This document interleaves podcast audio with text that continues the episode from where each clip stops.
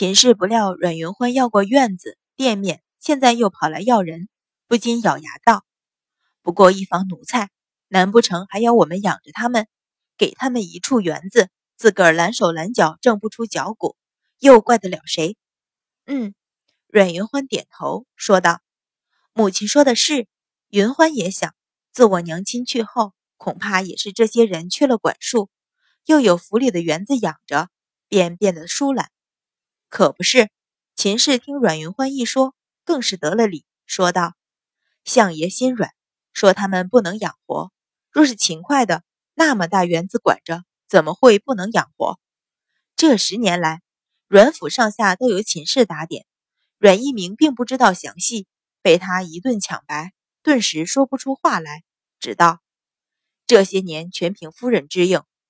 想着这十年来，秦氏为了这个家也算是劳心劳力。公孙氏去后，他所留下的丫头妈妈确实不服秦氏。他为了整顿府内奴仆，也颇费了一番心思。他对秦氏本就有情，这样一想，心中又添了些怜惜。前些时对他的不满又少了一些。”阮云欢连连点头，说道：“便是这个道理。好好的园子交给了懒人，他们自个儿倒也罢了，怕是连园子也荒了。到时少吃少用，还得府里补给。”秦氏点头道：“这些年虽说也给府里上缴些银钱，但是隔上些时日缺东少西的，光那果园子就不知道亏空了多少。相爷是不当家，不知柴米贵，更何况……”这些总起来数目大些，分开来也还是小账，我也不能事事去烦相爷。阮一鸣听他二人你一言我一语，第一次说到了一处，不由微觉诧异，点头道：“府中事杂，多亏了夫人。”阮云欢笑道：“爹爹一朝丞相，有多少大事要操心？母亲自然不会拿这些柴米的事去和爹爹说。云欢虽不曾当过家。”在顺城跟着外祖母，也知道虽然有田庄地产，逢年景收成不好，再逢个灾啊难的，府里不但收不上银钱，还得贴补佃户。好在外祖母有几个婶娘帮衬，也还有人商议。家里妹妹还小，母亲却只靠着一人，自然是艰难一些。一番话说的秦氏心里舒畅，神情便也跟着变得柔和，心中暗想。昨天收拾了樊香儿，看来这个丫头也有了惧怕，心中禁不住的得意，却将阮云欢的来意忘了。哪知道刚喘匀一口气儿，就听阮云欢道：“如今云欢既然回来，也不能只要母亲留下的产业，却不担起娘亲的管束之责。如今便是想将这几房陪房调了回来，好好管教管教，看能差遣什么差事，既省了母亲的心。”也免得养了懒人。阮一鸣听他这话，处处有理，点头道：“难为你小小年纪想得周全。”向秦氏问道：“如今这四家陪房，另三家在哪里？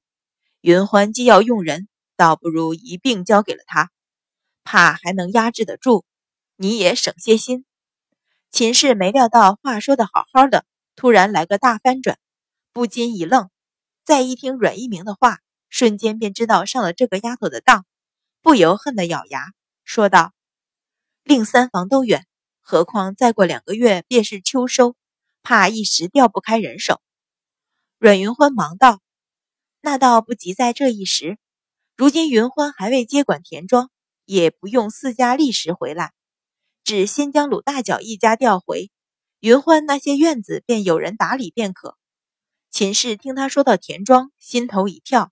生怕再说下去，他又得寸进尺的，马上又要收回庄子。但鲁大脚那一大家子几个壮劳力，就这样给了阮云欢，又颇为不甘，正踌躇。闻阮云欢道：“果园不比田庄，眼见再过月余便是中秋，也到了摘果子的时候。他一家子虽然辛苦一年，但此时丢给旁人，总也说不过去。”若不然，今年的银钱还由他们上缴，母亲也好雇人去收果子。秦氏心头一动，暗思阮一鸣既放了话，这几家陪房总要交给阮云欢。如今阮云欢这法子岂不是白得了一年的银粮？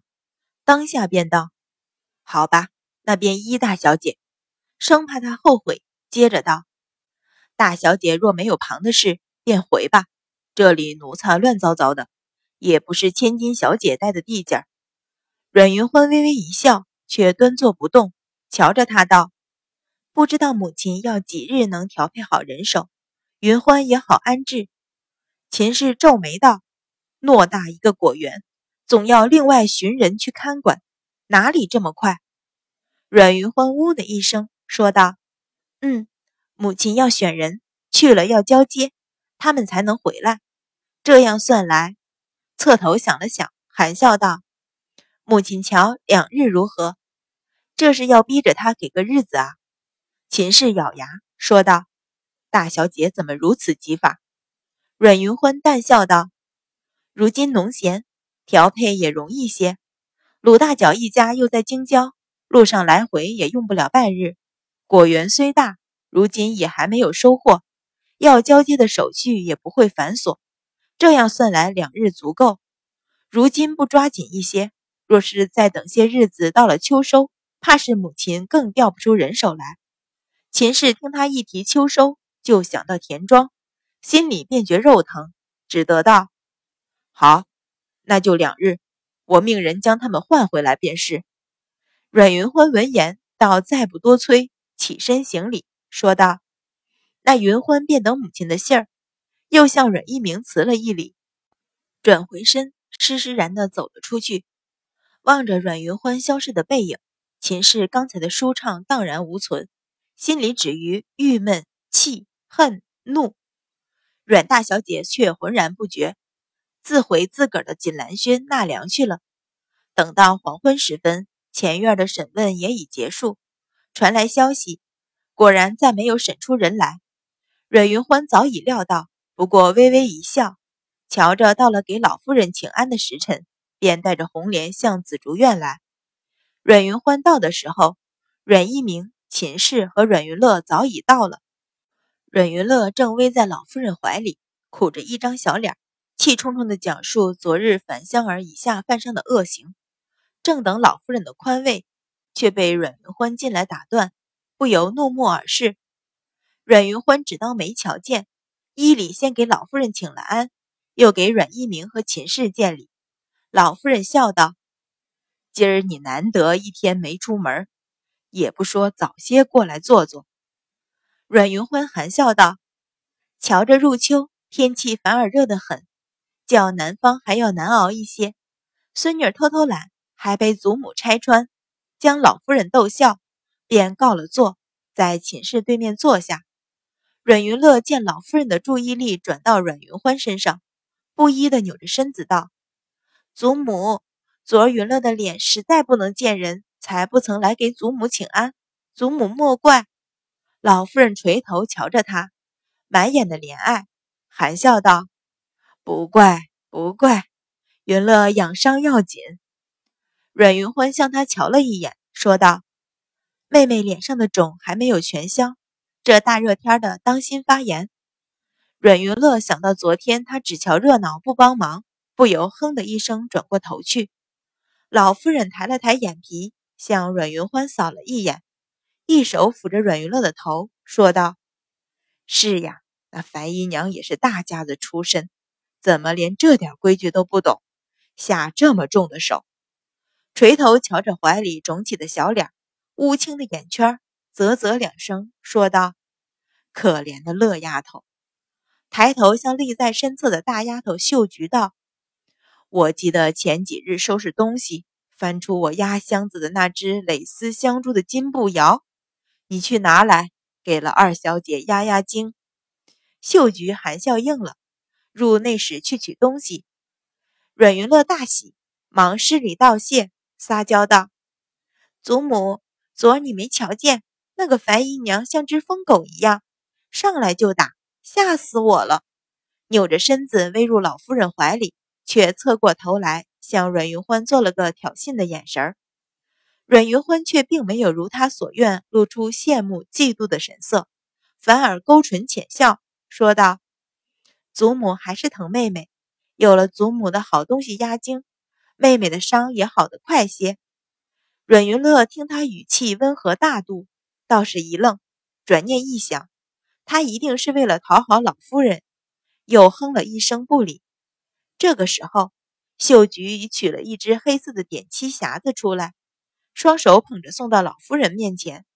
老夫人笑道：“说是给云乐，你递了给他便是。”秀菊笑应，又转身捧到阮云乐面前。阮云乐忙道：“云乐谢过祖母。”双手接过匣子，迫不及待地打开。一时间，屋中众人的目光全落在那匣子上。阮家虽然不比那些名门望族，但也是数代为官，根基不浅，因子嗣单薄。阮老太爷那一代更是只有他一个儿子，几代积攒起来的贵重物品，自然也都收到了老夫人的手里。如今老夫人正而重之拿出来的东西，自然不是凡品。果然，匣子刚一打开，便觉光芒耀眼。阮云欢先赞了一声：“好炫目的金器！”阮云乐大为得意，小心翼翼地捧了起来，左右翻看。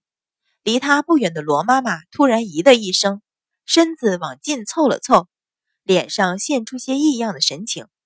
秦氏见他神情有异，问道：“怎么，罗妈妈有什么不妥？”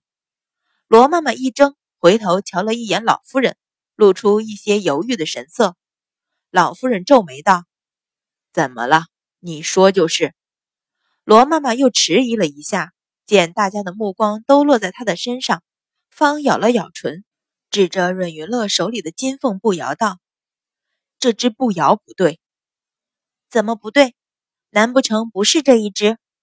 阮云乐首先抢问，两只手紧紧抓着手里的步摇，仿佛生怕人抢去一般。他年纪虽小，但出身相府，外祖家又是建安侯府，手势好不好，自然分得出来。手里这只步摇。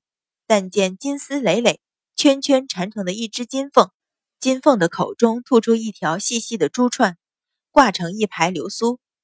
无论是做工还是材质，都是上品，怎么会有不对？罗妈妈摇头道：“步摇便是这只步摇，只是……”